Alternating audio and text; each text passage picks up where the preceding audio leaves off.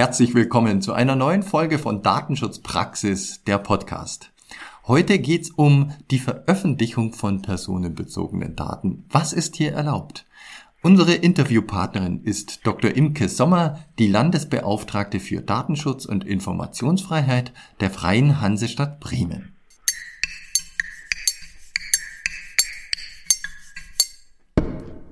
Ein Produkthinweis von WK Media. Mitarbeitende fragen sich, wann sie welche Daten verarbeiten dürfen, was Kunden von ihnen bezüglich ihrer Daten eigentlich verlangen dürfen und wie sie handeln sollen, wenn mal eine Panne passiert. Mit dem aktuellen Online-E-Learning-Kurs Mitarbeiterschulung Grundlagen des Datenschutzes 2023 geben Sie Ihren Mitarbeitenden fundierte Antworten auf ihre häufigsten Fragen. Mit Test und Teilnahmebestätigung bekommen Sie ohne Aufwand die nötigen Nachweise und können sich so auf die kniffligeren Fragen konzentrieren.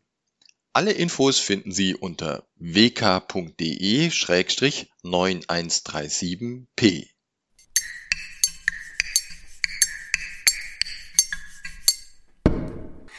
Mein Name ist Severin Putz und zusammen mit Oliver Schoncheck begrüße ich Sie zu unserer neuen Folge. Hallo Oliver.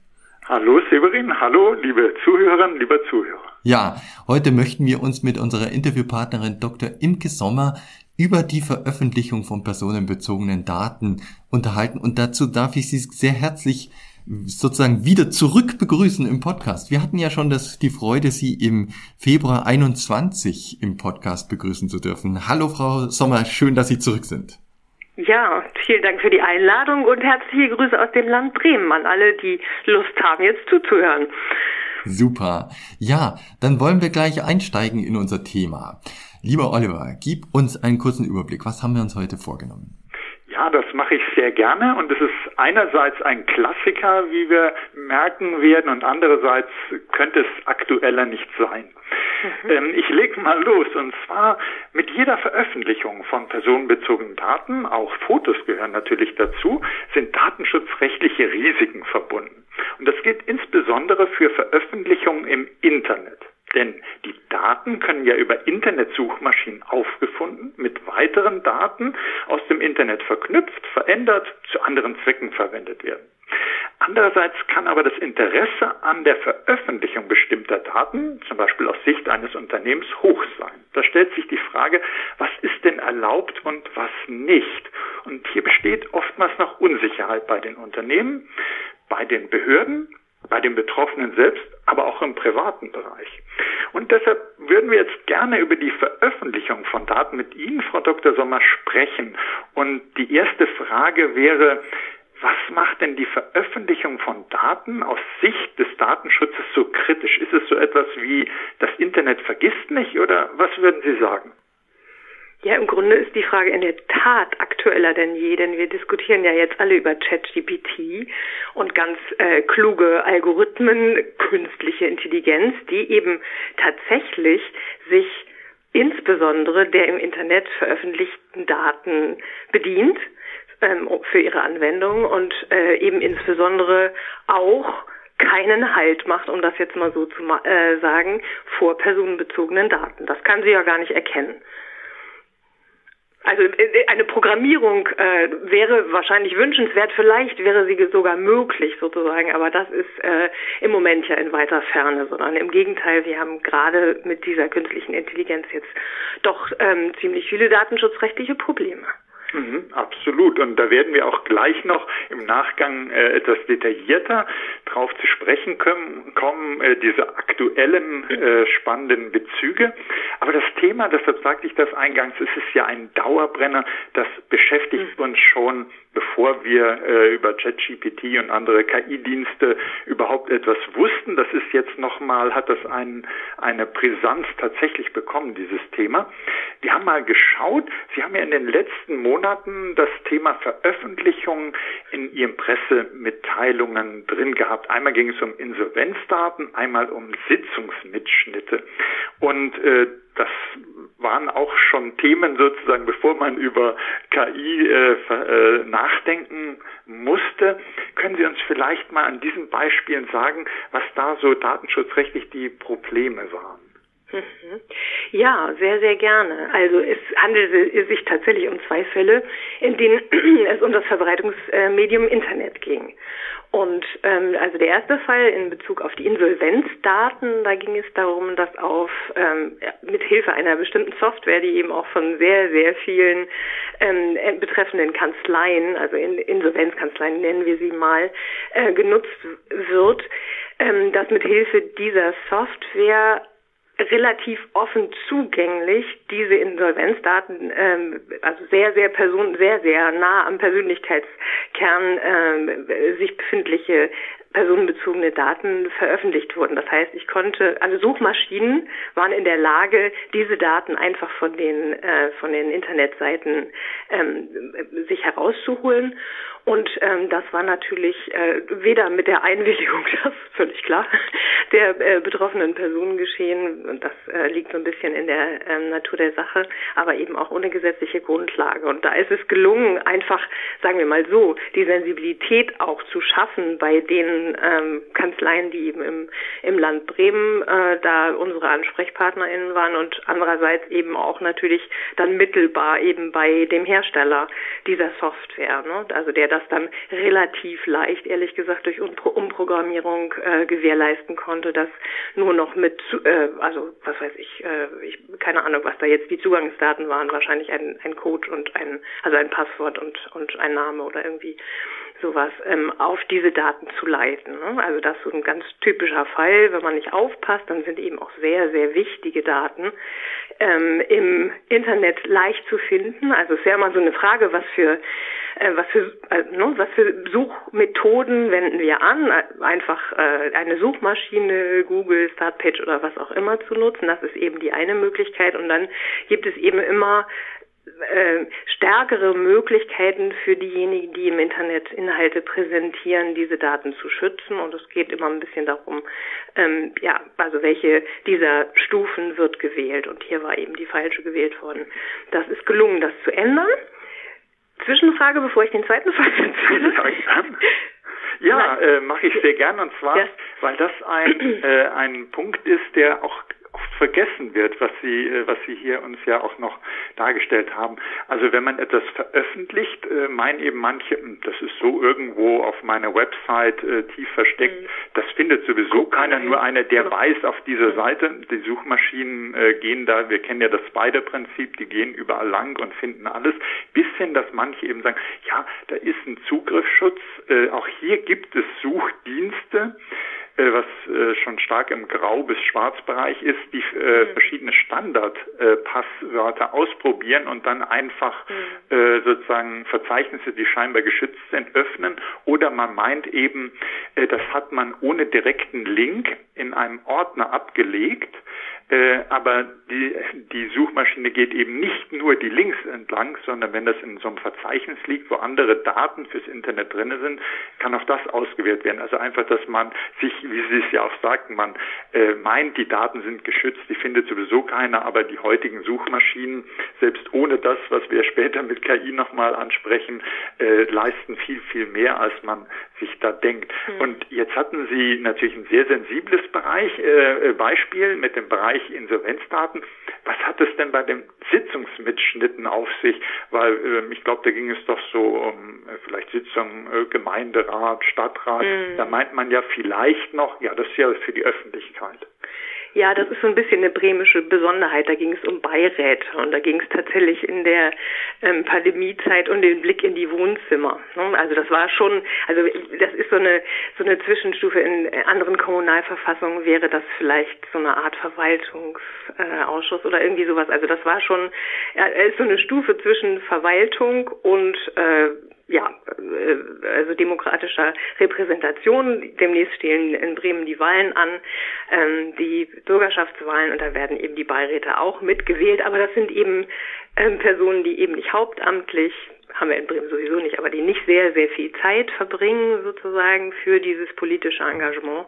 Und da hatten wir schon das Problem, dass ähm, einerseits natürlich äh, völlig zu Recht gesagt wurde, das geht ja um Belange, die eben alle Menschen interessieren, also soll das auch veröffentlicht, also äh, sozusagen gestreamt werden. Alle Menschen sollen das auch sehen können, genauso wie sie eben bei Beiratssitzungen, die öffentlich sind, ähm, hin, also zu denen hingehen könnten und sich da hinten reinsetzen könnten.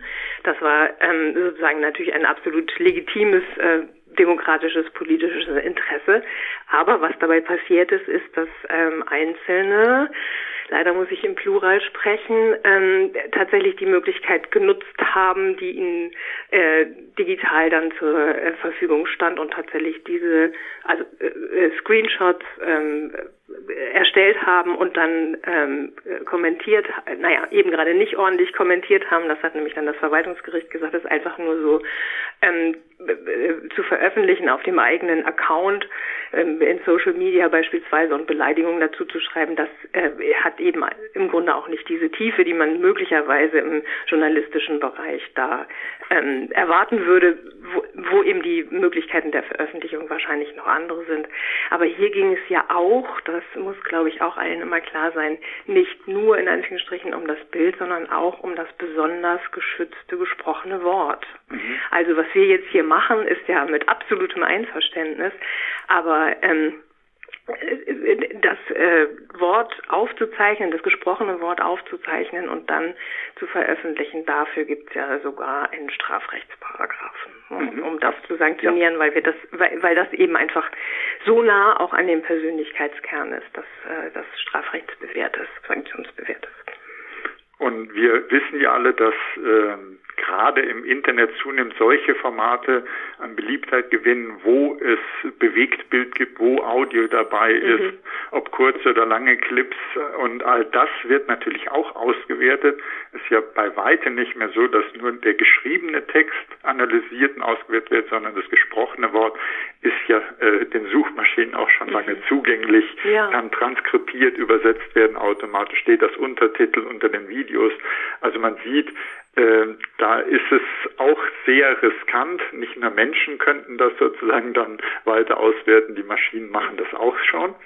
Aber mhm. andererseits gibt es natürlich Fälle, wo ich als Unternehmen oder auch als Behörde sage, ich möchte gerne für die Öffentlichkeitsarbeit, für Information, möchte ich gern bestimmte Daten schon ins Internet bringen. Mhm. Und da stellt sich dann eben die Frage, was darf ich denn überhaupt veröffentlichen? Gerade jetzt auch, wenn ich zum Beispiel sagen würde, von meinen Mitarbeitenden, ich hätte gerne, ob Behörde oder Unternehmen, dass da das Foto, der Name, äh, irgendwelche Kontaktdaten drinne sind, weil es doch ein persönlicher Bezug ist und dass diejenigen dann direkt wissen, wenn sie ins Unternehmen kommen oder in die Behörde, ah ja, das ist meine Sachbearbeiterin, das ist mein Sachbearbeiter, habe ich schon ein Foto gesehen.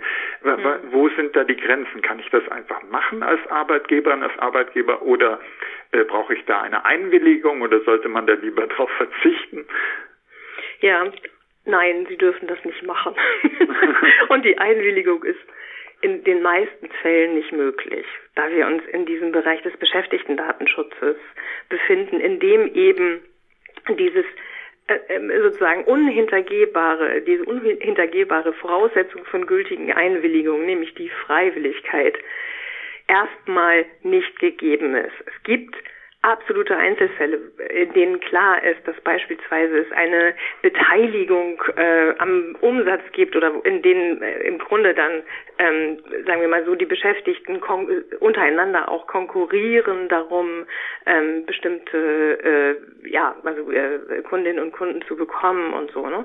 Also da könnte man vielleicht allenfalls darüber reden. Aber wir befinden uns hier in einem hochsensiblen Bereich und zunächst einmal sind diese ähm, diese Abbildung von äh, Beschäftigten nicht in Ordnung, weil diese, weil die Einwilligungen, die uns dann sehr häufig vorgelegt werden, eben einfach nicht gültig. Also das sind keine Einwilligungen, sie sehen aus wie Einwilligungen, aber die Datenschutzgrundverordnung akzeptiert die eben mangels Freiwilligkeit nicht. Ne? Also das ist ein Bereich, wo wir, sagen wir mal so, als Aufsichtsbehörden eigentlich immer nur hingucken können, wenn wir die, wenn wir eine Beschwerde bekommen und dann werden unsere Ressourcen dafür aktiviert und dann äh, sozusagen verschwinden die Bilder auch wieder.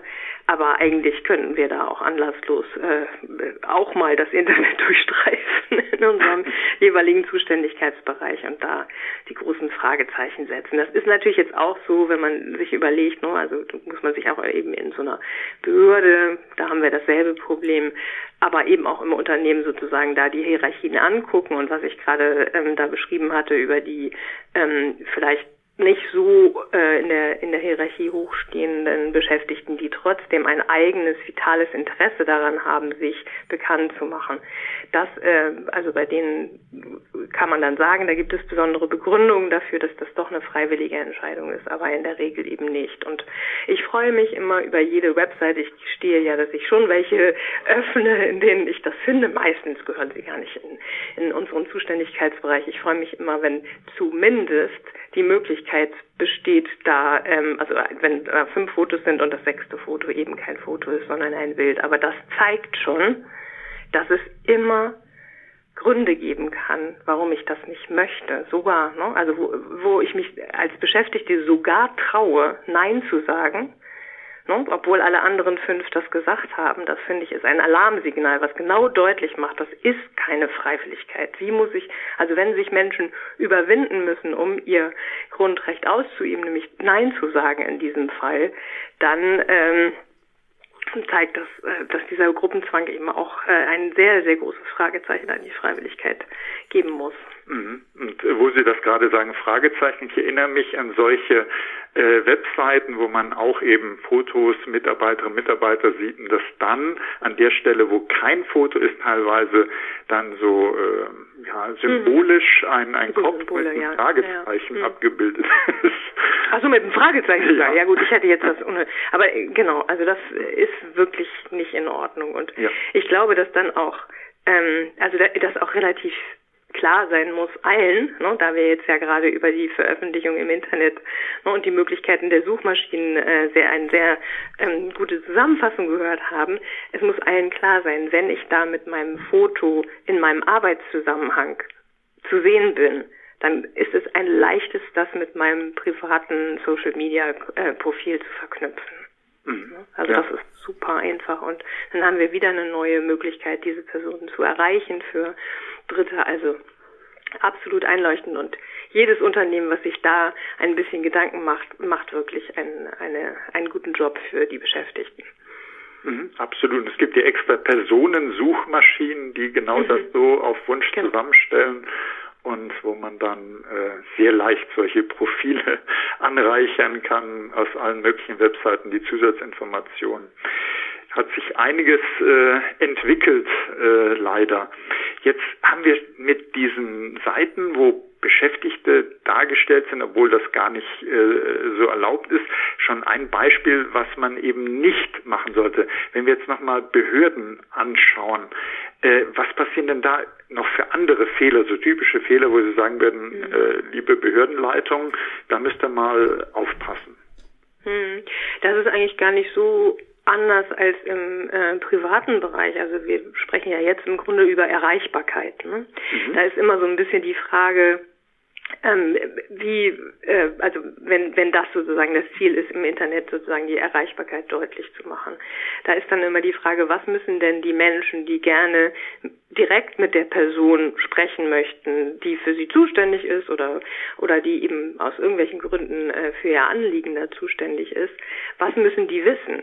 Die müssen im Grunde das Geschlecht, also nicht im Grunde, die müssen das Geschlecht nicht wissen, die müssen eigentlich auch nicht den Namen wissen, weil es ihnen ja nicht um den, nicht unbedingt darum gehen sollte, ähm, die Person mit Namen anzusprechen. Wenn die sich von sich aus äh, mit Namen vorstellt, dann äh, ist das natürlich eigentlich eine äh, gut, also dann ist es in Ordnung, ne, dass die so kommunizieren, aber da sind sie ja auch schon in der Zweierbeziehung, da sind sie ja nicht in der in der Beziehung Richtung Internet. Das heißt, da muss man sich aber wirklich jeden Einzelfall ganz genau angucken. Was ist es, was gebraucht wird und äh, das darf natürlich oder was erforderlich ist, um das, diesen datenschutzrechtlichen Begriff hier nochmal in die Debatte zu bringen und äh, das, was erforderlich ist, darf äh, veröffentlicht werden, wenn ne, also wenn wir äh, da eben noch zusätzliche andere Gründe haben, aber der Rest eben nicht. Und wenn ich jetzt äh, in Richtung Unternehmen blicke, wo es oftmals ja darum geht, äh, ja, ich versuche möglichst viel Öffentlichkeit äh, zu haben, um weitere Geschäfte machen zu können. Beispiel, ich habe eine Kundenveranstaltung und auch da wieder Fotos äh, würde man gerne reinbringen oder auch nur eine Kundenliste und dann schreibt man da gleich noch hin, ähm, äh, ein, ein Zitat aus einem Kundenbrief, wie zufrieden diese Person war das sind wohl auch Fehler, die man mhm. dann da also, macht, das Unternehmen. Ich habe jetzt den Fall noch nicht ganz verstanden. Es geht darum, dass wir, dass die Zufriedenheit mit einer bestimmten Person artikuliert wird. Genau, das ja auch das äh, kann ja ungewollt sein. Das wissen wir ja gar nicht. Ne? Mhm. Also ein ein aufgedrängtes Lob ist ja möglicherweise auch nicht das, was, was die Person möchte. Und es ist eben auch nicht erheblich, weil weil ihre der Fall, den sie gebildet haben, und das ist ja der Normalfall, ist der, dass das Unternehmen für sich werben möchte mhm. ne? und nicht. Äh, also das das äh, Beschäftigte sind ja auch nicht immer ähm, die ganze Zeit ihres Arbeitslebens beim selben Unternehmen und es ist eben eine, auch sagen wir mal so, eine persönliche Wahl, zu welchem Unternehmen, ähm, also wo bewerbe ich mich und was möchte ich machen. Und ähm, da kann, also ist es sicherlich im Interesse des Unternehmens äh, zu sagen, oh, diese tollen Leute arbeiten alle bei mir, aber es ist eben, ähm, dieses Interesse reicht nicht aus, um die Persönlichkeitsrechte der, derjenigen, um die es da geht, dann zu toppen. Mhm. Und wenn man jetzt an Kundenreferenzen denkt, also dass ich da sage, bei meinen ja. Kunden, das sind, äh, sind meine Lieblings. ja, die müssen ich natürlich auch fragen. Ne? Also das ist aber jetzt und und da ist eben die Frage, wie hoch ist Kunde angelegt? Also es ist ja nicht, es geht ja jetzt nicht darum äh, Privatkunden in der Regel, oder? Äh, also so würde ich jedenfalls ihr, ihr, ihr Fallbeispiel nicht. Mhm. Genau Unternehmenskunden. Da reicht es ja der, der, das Unternehmenslogo zu zeigen und äh, dann muss man nicht auch noch bei dem Unternehmen eben eine Ansprechpartnerin da nennen. Mhm. Ja, was gerne äh, gemacht wird, ist, dass man sozusagen so ein äh, Kundenzitat drin hat und dann steht da äh, Frau XY, aber nicht mit XY, sondern mit Namen, Einkaufsleiterin sagt, äh, ich kaufe immer hier ein, weil ich so toll hm. bedient werde. Also da und, müsste man sich den Einzelfall angucken. Ne? Man müsste ja. gucken, wie, wie weit, also ist die Einkaufsleiterin schon ganz, ähm, also praktisch ist die schon fast die, äh, die, die das gesamte Unternehmen. Ne? Also das kann ja sein, je nachdem, was das da für ein Geschäftsfeld ist und spricht die eben für das Unternehmen, was ihr im Grunde selber gehört oder so. Ne? Also da, das müsste man dann natürlich anders beurteilen, als wenn es dann einfach eine in einem Unternehmen von tausend Menschen eine Person ist, die, genau, also die, also, aber da schätze ich ja auch mal, dass das dann im Grunde auch gar nicht von Interesse ist. Ne? Also da jedes, also es würde ja beispielsweise in diesem Fall reichen, die Einkaufsleiterin zu sagen. Ne? Also sagt die Einkaufsleiterin von XY. Und das hilft dann dem Unternehmen ja auch noch, wenn die Einkaufsleiterin ein anderes Unternehmen. also die, ne, also der, der Name würde ja gar nicht in jedem Fall helfen, ne, weil es ja sein kann, dass da jemand mal den, äh, den Job wechselt. Absolut, ja. Aber das sind halt so typische Sachen, wo Unternehmen ja. meinen, es ist authentischer, wenn ich eine Person mitnenne. Das äh, klingt dann äh, nach einer mhm. äh, Referenz, die äh, da steht jemand dahinter. Und man kann also viele äh, leicht äh, viele Fehler machen bei solchen mhm. Veröffentlichungen im Internet. Und da stellt sich dann die Frage, wenn ich jetzt als Unternehmen merke, oh, jetzt habe ich da von einer Kundenveranstaltung äh, die Teilnehmerliste ungewollt äh, ins Internet gestellt und ähm, ist das dann etwas, wo man äh, an die Meldepflicht denken sollte? Ja. Das war mein erster Gedanke, als Sie das jetzt eben gerade sagten. Als allererstes naja, als allererstes den Personen Bescheid sagen und nach äh, innerhalb von äh, einer kurzen Frist sich bei der Aufsichtsbehörde melden.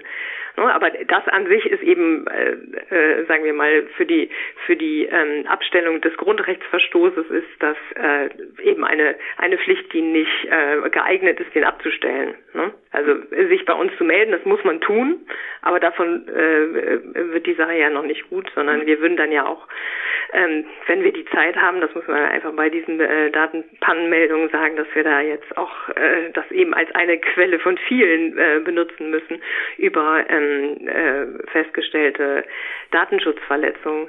Aber wichtig ist einfach für das Unternehmen, dem das passiert, den Personen Bescheid zu sagen, damit die, ähm, ja, wenn es glücklich läuft, noch Sicherheitsvorkehrungen treffen können und eben als Unternehmen das schnellstmöglich zu beseitigen. Aber wir müssen alle natürlich im Hinterkopf haben, dass ähm, die Daten weg sind. Ne? Also die sind eben einfach sehr, sehr schnell schon von den von den Grabbern, ne, von den Suchmaschinen dann da auch äh, kopiert worden. Das heißt, das ist erstmal ähm, geschehen und da kann man nur Schadensbegrenzung machen. Mhm. Deshalb eben so wichtig, datensparsam sein, Daten minimieren mhm.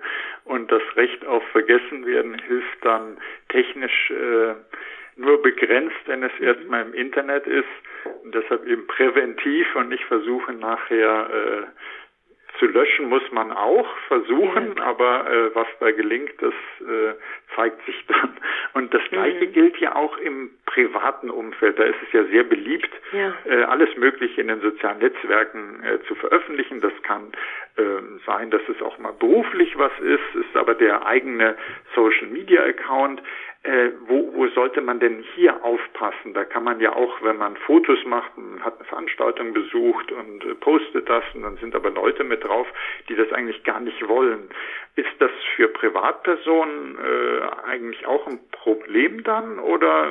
Ähm? Ja, ja, wir haben keine, äh, also die Haushaltsausnahme ähm, der Datenschutzgrundverordnung geht nicht so weit, dass die Veröffentlichung über Social Media davon getragen ist. Also das ist schon wirklich klar. Also wenn ich Fotos mache, um sie wirklich nur bei mir zu behalten und äh, eine schöne Erinnerung äh, zu haben, wie auch immer, da, da können wir am ehesten noch den, den, die Menschen retten, ne? wenn sie das machen, ohne andere Personen äh, gefragt zu haben. Das merken wir aber auch selber beim, beim Fotografieren, dass selbst das vielen Leuten einfach nicht recht ist. Ne? Das, äh, auch da sollten wir immer fragen, ne? wenn wir so etwas machen. Aber ins Internet stellen, das ist auf jeden Fall ein Verstoß gegen die Datenschutzgrundverordnung, die ja auch als äh, verantwortliche Stellen durchaus Privatpersonen sieht. Mhm.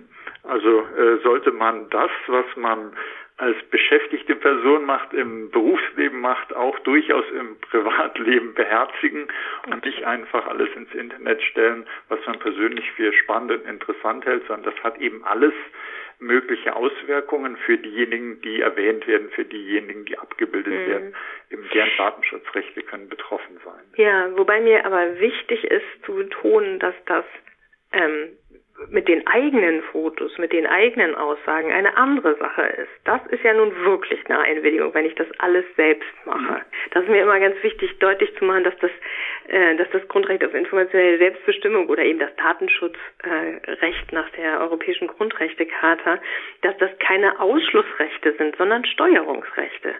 Die Informationen, die über mich ähm, bekannt werden, unter anderem durch Veröffentlichungen im Internet, die, die soll ich steuern dürfen. Ne? Wer darf wa wann was von mir erfahren? Das ist sozusagen, also diese, dieser Steuerungsaspekt, darum geht es bei, ähm, äh, bei dem Grundrecht auf Datenschutz.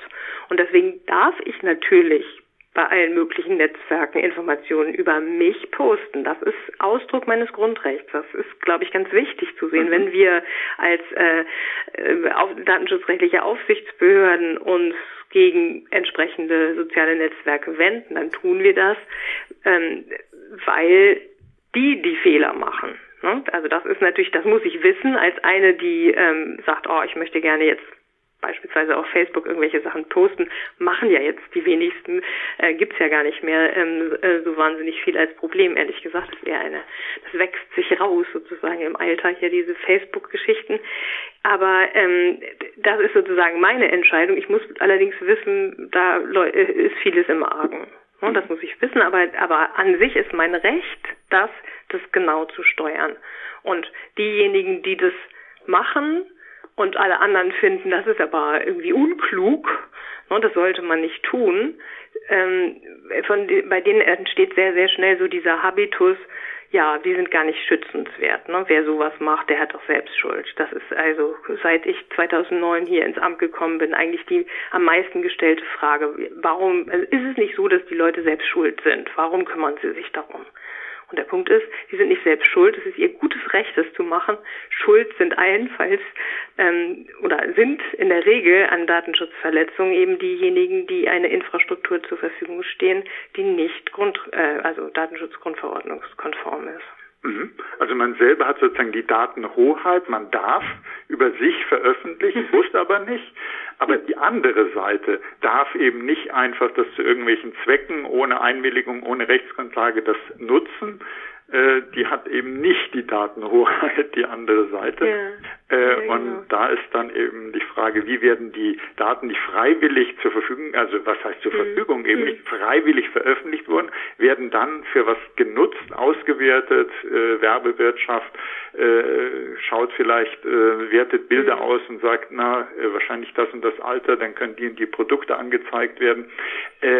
Das ist dann eben nicht äh, so einfach erlaubt. Genau, und zwar deshalb, weil die vermeintliche An Einwilligung, ne, dieses Anklicken der AGB im Internet, nicht informiert ist. Auch das ist eben ein konstitutives, ein konstitutiver Merkmal, äh, ein konstitutives Merkmal einer Einwilligung im Sinne der Datenschutzgrundverordnung, dass sie informiert erfolgt.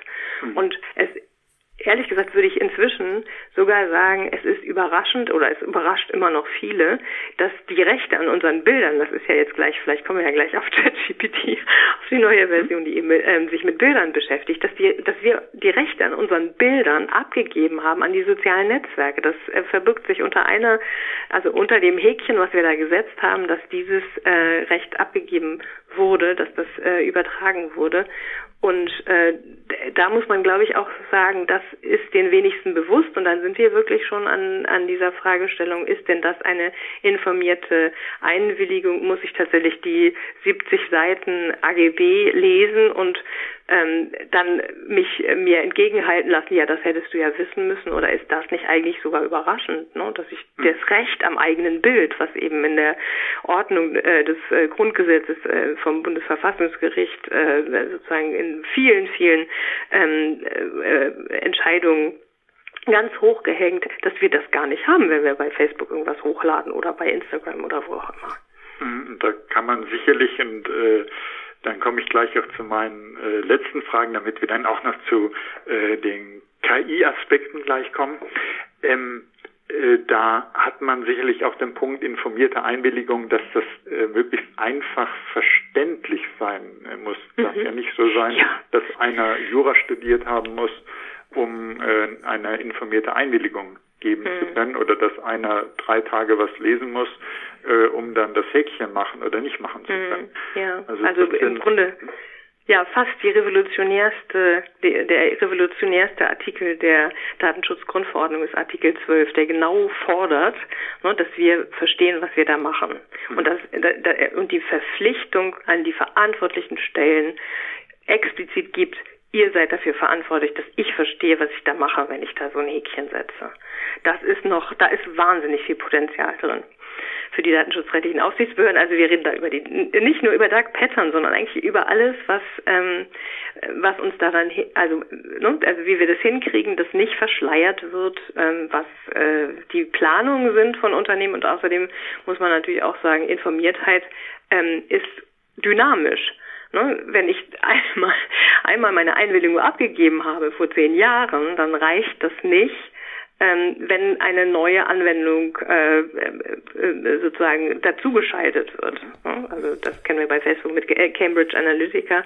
Das ist ja ähm, ganz schwierig gewesen, weil eben das ja eine Schnittstelle war, die konnten alle möglichen nutzen, um eben auf die die Daten der ähm, Facebook-Mitglieder zu gehen. Und da, das ist natürlich überhaupt nicht äh, informiert, wenn ich vielleicht darüber informiert werde, es gibt so eine Schnittstelle und die kann sich dann jeder, äh, die kann dann jeder nutzen. Ich muss wissen, wer ist es, ne? Wer ähm, verwendet meine Daten. Absolut. Und wenn wir vielleicht jetzt den Unternehmen und auch den Behörden noch so ein paar, wenn Sie uns da so ein paar äh, Tipps mit auf den Weg geben könnten. Jetzt ist eine Veröffentlichung im Internet geplant. Ich mache jetzt vielleicht eine neue Website und überlege, was kann ich da drauf tun, was nicht. Wie, was sollte man da prüfen? Sollte man äh, sich die äh, Grundsätze anschauen in der Datenschutzgrundverordnung und dann auch gucken, ist es wirklich erforderlich? Äh, kann ich die Daten weglassen? Für welchen Zweck äh, habe ich die Rechtsgrundlage? Ist das transparent äh, und, und fair und also wie sollte mhm. man da nachgehen, so eine Art sich Checkliste machen, wenn man sowas plant, zum Beispiel neue Internet-Websites? Ja, ich würde sagen, die Methode sollte die des Rollentauschs sein die mit, also mit Hilfe des Rollentauschs und des eigenen Juristinnen und Juristen sagen da ja immer Judizes, also der, des Judiz äh, ist was in Ordnung oder nicht, was, wie würde ich das finden, wenn das meine Daten wären, da kommt man wahnsinnig weit. Ne? Und das ist, glaube ich, eine, eine sehr äh, leicht zu verwendende Methode und es läuft hinaus auf Verhältnismäßigkeit, ne? also das sind ja alles die Umschreibungen, die Sie gerade genannt haben, die ähm, die Datenschutzgrundverordnung für dieses Prinzip findet. Und ähm, Verhältnismäßigkeitsprüfung ist ja so eine, so eine, ähm, also da geht es darum, dass man den intendierten Zweck mit dem verwendeten Mittel in, in eine Relation setzt. Und der intendierte Zweck muss erstmal ein legitimer sein. Das ist sozusagen das allererste. Natürlich würde ich sagen, oh Mensch, hier meine, ich weiß nicht, mein, sagen wir mal, äh, mal, mal, mal das andere Geschlecht, also mein, äh, ich weiß nicht, mein Verkaufsleiter, der hat gerade den Schönheitswettbewerb irgendwas gewonnen. Ah, damit würde ich so gerne werben. Ne? Der sieht einfach so super aus. Da werden alle Kundinnen und Kunden ähm, gerne bei dem irgendwie was kaufen wollen. Ist kein legitimer Zweck, ist völlig klar. Ne? Also hilft mir möglicherweise, ne, mein, mein Zweck, äh, äh, gute Werbung, ähm, äh, also äh, effektive, erfolgreiche Werbung zu machen, das äh, fördert den, den Zweck vielleicht, es ist vielleicht geeignet, diesen Zweck zu befördern, aber ähm, kann ich eben genauso gut anders machen und muss ich auch anders machen, weil da bei einer ähm, Verhältnismäßigkeitsprüfung ganz klar ist, dass die Rechte der Person überwiegen.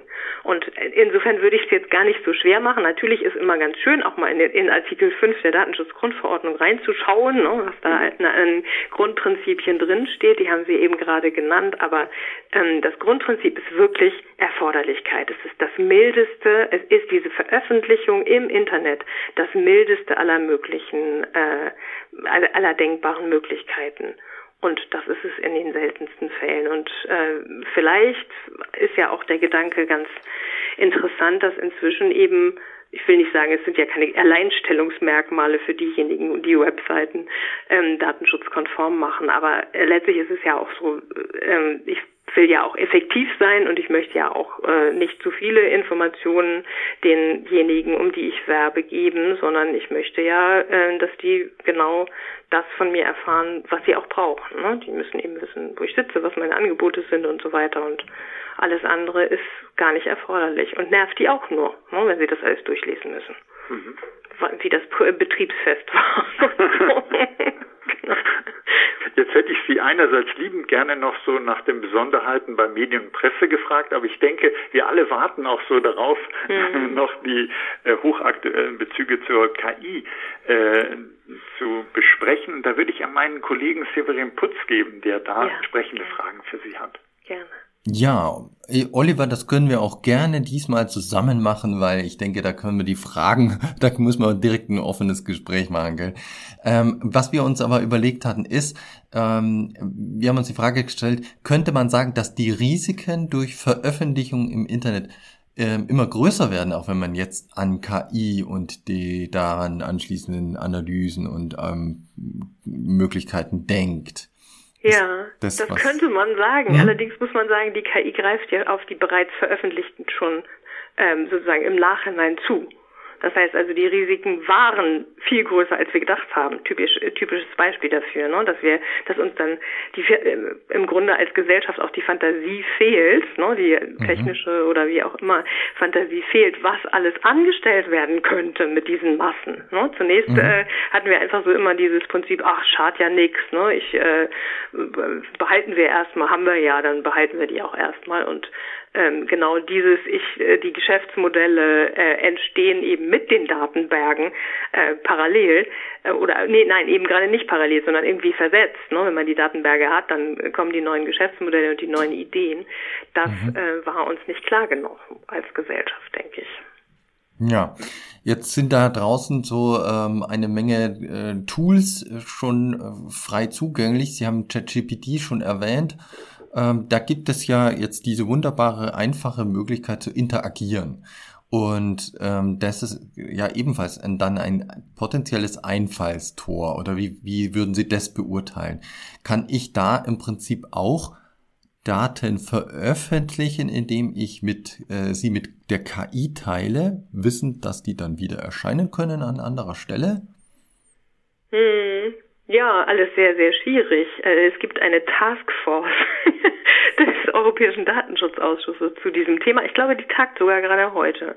Und wir haben ja auch als Datenschutzkonferenz noch immer unsere Taskforce äh, künstliche Intelligenz, weil wir das ja auch einmal als Jahresschwerpunktsthema äh, hatten und sitzen da auch mit dran. Also im, im, also wenn wir das mal grob machen, ja, sehr problematisch. Ne? Haben wir paar Sachen haben wir auch schon mitgekriegt, ne? dass dann plötzlich irgendwie durch ähm, äh, bestimmte Methoden wir dann auch wirklich einzelne Daten, was weiß ich, die Telefonnummer von ihre, ihre private Handynummer irgendwie hätten rauskriegen können aus dieser Anwendung.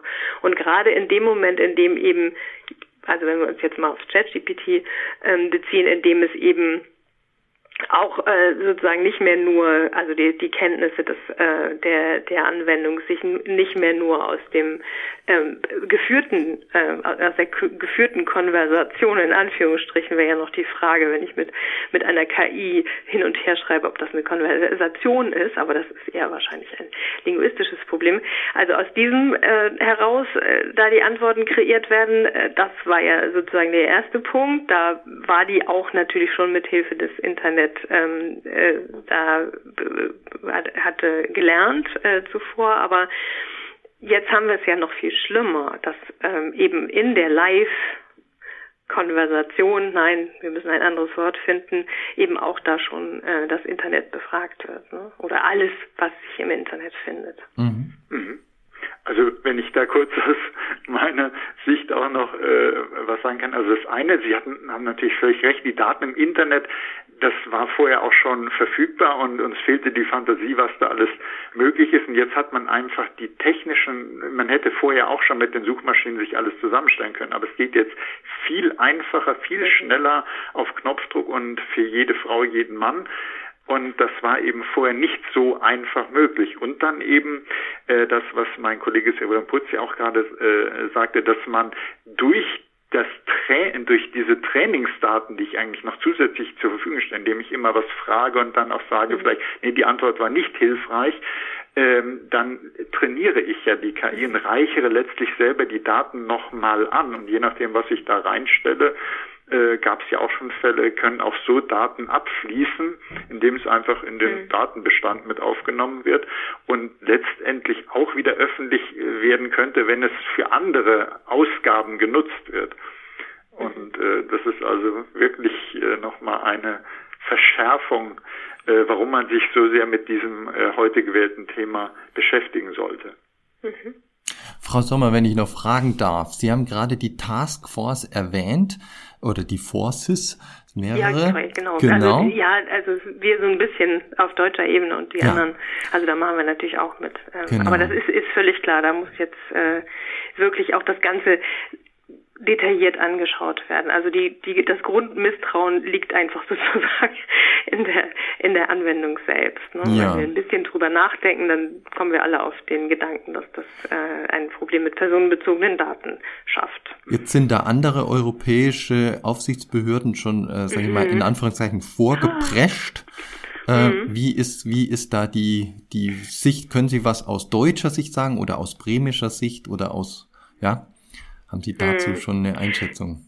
Genau, also wir haben ja die Situation, dass die ähm, italienischen Kollegen aus, ja, nicht nur jetzt bei ChatGPT, sondern auch, ähm, auch vor, zuvor schon bei TikTok besonders genau hinschauen und da auch wirklich äh, schnelle Maßnahmen ergreifen in Bezug auf den Schutz von Jugendlichen, weil es da ja einen ganz schrecklichen Fall gegeben hat. Ich glaube, dass das so ein bisschen auch dann, dann den Fokus in diese Richtung gelenkt hat. Vielleicht noch einmal äh, so als Grunderklärung wir können ja vor Arbeit nicht schlafen, um das jetzt mal so zu sagen, als Datenschutzbehörden. Nein, also wir, äh, also es gibt eben wahnsinnig viele ähm, Punkte, wo wir sehr viel tun könnten. Ne? Artikel 12 habe ich gerade genannt. Also da, wenn man, wenn wir da mal anfangen, dann müssen wir uns irgendwie verzehnfachen da unsere Ressourcen. Ne? Aber also es gibt sehr, sehr viele Punkte und wir haben immer jeweils dann Gründe, ähm, als einzelne Aufsichtsbehörde uns für einen, einen bestimmten Punkt da gerade in diesem Moment zu entscheiden. Aus der Masse von Möglichkeiten, die wir tun könnten, finden wir den ein. Und wir freuen uns alle sehr,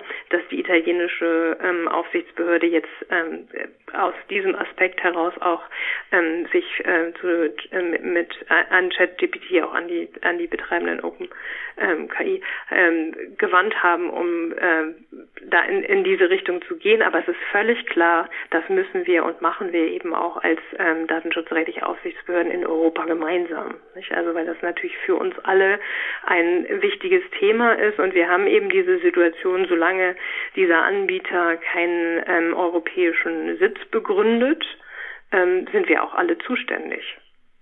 Ist, ist das, um das zu konkretisieren, ist das äh, was auf gewisse Weise abgestimmt, dass die Italiener ja, genau. Also wir, ah, ja, ja okay. die arbeiten da alle mit fieberhaft Super. dran, jetzt diese, genau, diese Positionen dazu ähm, erstellen. Okay. Ähm, was ebenfalls durch die Presse, durch die Nachrichten geistert, Moratorium. Äh, wie sehen Sie das? Kann das nicht beurteilen, ob die Tatsache, dass Herr Musk sich dafür ausspricht, daran liegt, dass er ein halbes Jahr Zeit haben möchte, um seine eigenen Anwendungen mhm. fit zu machen. Das kann ja. ich jetzt nicht beurteilen. Ähm, also das ist ja eine, eine Frage der Methode. Ne? Also wichtig ist jetzt erstmal das, was wir hier machen und Sie vor allem Öffentlichkeit schaffen, was ja dann auch eine, ähm, also die italienische Behörde schon geschafft hat und wir als ähm, datenschutzrechtliche Aufsichtsbehörde auch tun und auch gesellschaftlich wird das Thema ja ähm, auch vom Europäischen Parlament und also auf europäischer, auf mitgliedstaatlicher Ebene sehr diskutiert, auch weltweit. Ähm, das heißt, das ist das allererste, weil das natürlich dazu führt, dass Menschen auch eben bei, de, bei unserem heutigen Thema Veröffentlichung im Internet vielleicht auch ein bisschen mal ein, einmal, obwohl sie es dürften, obwohl es ihr Grundrecht ist, auf bestimmte Veröffentlichungen verzichten. Ne? Also das ist sozusagen der erste Punkt. Das, da müssen wir jetzt sofort mit anfangen. Dafür ist die Diskussion auch gut.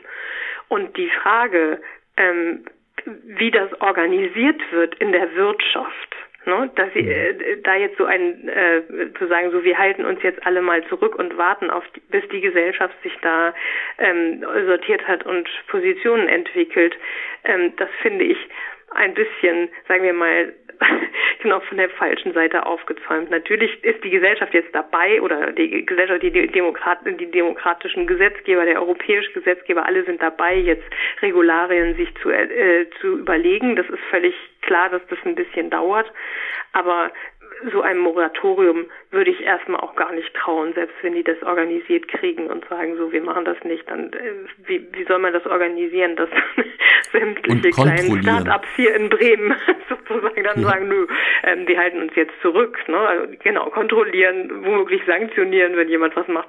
Also da ähm, gibt es ja auch äh, unter, also es gibt ja keine Einheit dieser ganzen Unternehmen weltweit und insofern ist das äh, interessant. Ich finde, es ist als, als Gedanke ist es interessant. Ne? Also gehen wir so mit einer Technik um, die eine Risikotechnik ist. Wir haben gerade die Atomkraftwerke alle abgeschaltet.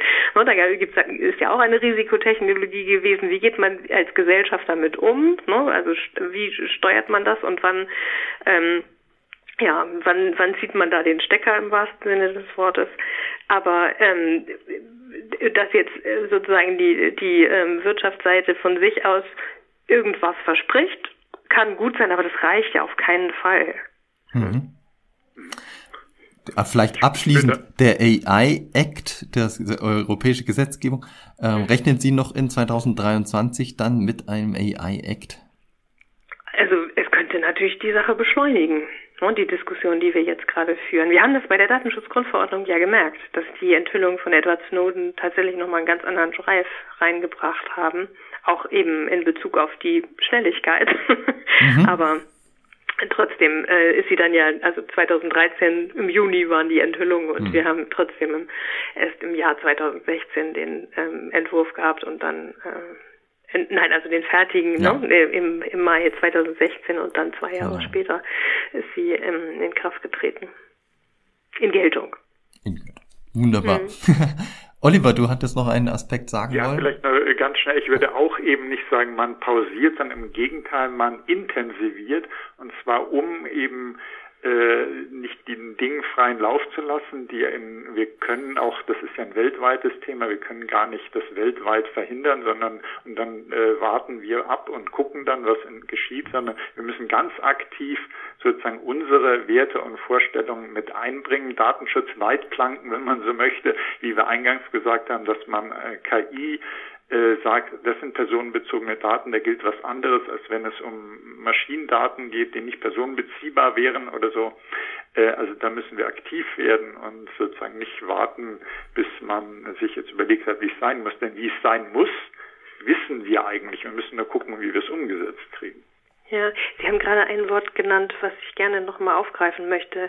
Ähm, mit der Personenbeziehbarkeit von äh, vermeintlich äh, nicht personenbezogenen Daten. Da müssen wir wirklich ganz stark aufpassen, weil wir ähm, also weil, weil das Grundrecht eben zu zu Recht sehr weit ist. Das ist äh, also personenbezogene Daten sind auch personenbeziehbare Daten. Das heißt, wir haben in ganz vielen dieser dieser vermeintlich ähm, nicht personenbezogenen Daten meistens zumindest die Information, wer sie eingestellt hat und damit häufig beschäftigten äh, äh, Informationen. Und wichtig ist eben, dass es auf äh, darauf für die Frage der Personenbeziehbarkeit auch auf Zusatzwissen bei beliebigen Dritten ankommt. Ne? Wenn das irgendwie vorhanden ist und da haben wir fast keine Daten, bei denen das nicht der Fall ist, dann sind wir im Bereich der personenbezogenen Daten. Das äh, ist ganz wichtig, dass die Datenschutzgrundverordnung da auch explizit äh, sozusagen alles, was es an, an äh, Relativierung im Grunde gegeben hat für diesen Begriff, äh, doch äh, im Vergleich zum Bundesdatenschutzgesetz, also da, darauf verzichtet hat. Ne? Mhm. Gerade sowas wie KI, wie Big Data Analytics sorgt ja genau dafür, dass immer mehr äh, Personenbezüge hergestellt ja, werden können. Ganz genau. Das stimmt, genau. Also das, das verschärft das Problem einfach auch noch. Ne? Das, das sehe ich auch so. Ja. Ja, Frau Dr. Sommer. In Anbetracht der fortgeschrittenen Zeit, ja, ich schaue auch wir können, wir könnten das Gespräch äh, endlos weiterführen, habe ich den Eindruck. Ich würde mich sehr freuen, wenn wir Sie wieder in unserer Podcast-Show begrüßen dürften, bei einer anderen Gelegenheit ja. dann. Und das Gespräch vielleicht dann konkret fortsetzen mit neuen Erkenntnissen neuere. Ja. Ja, es bleibt genau. spannend. Ja, es genau so sehe ich das auch. Okay. Dann herzlichen Dank Ihnen, Frau Dr. Sommer. Gerne. Herzlichen Dank, lieber Oliver für die ja. äh, Vorbereitung des Gesprächs. Und ja, es, äh, freu, ich hoffe, da, liebe Hörerinnen und Hörer, dass es Ihnen gefallen hat, das Gespräch. Und ja, abonnieren Sie uns, bleiben Sie uns treu, schreiben Sie uns gerne an dsp.wk.de. Ich sage herzlichen Dank und freue mich, wenn ich Sie mal wieder begrüßen darf zu einer nächsten Folge von Datenschutzpraxis, der Podcast.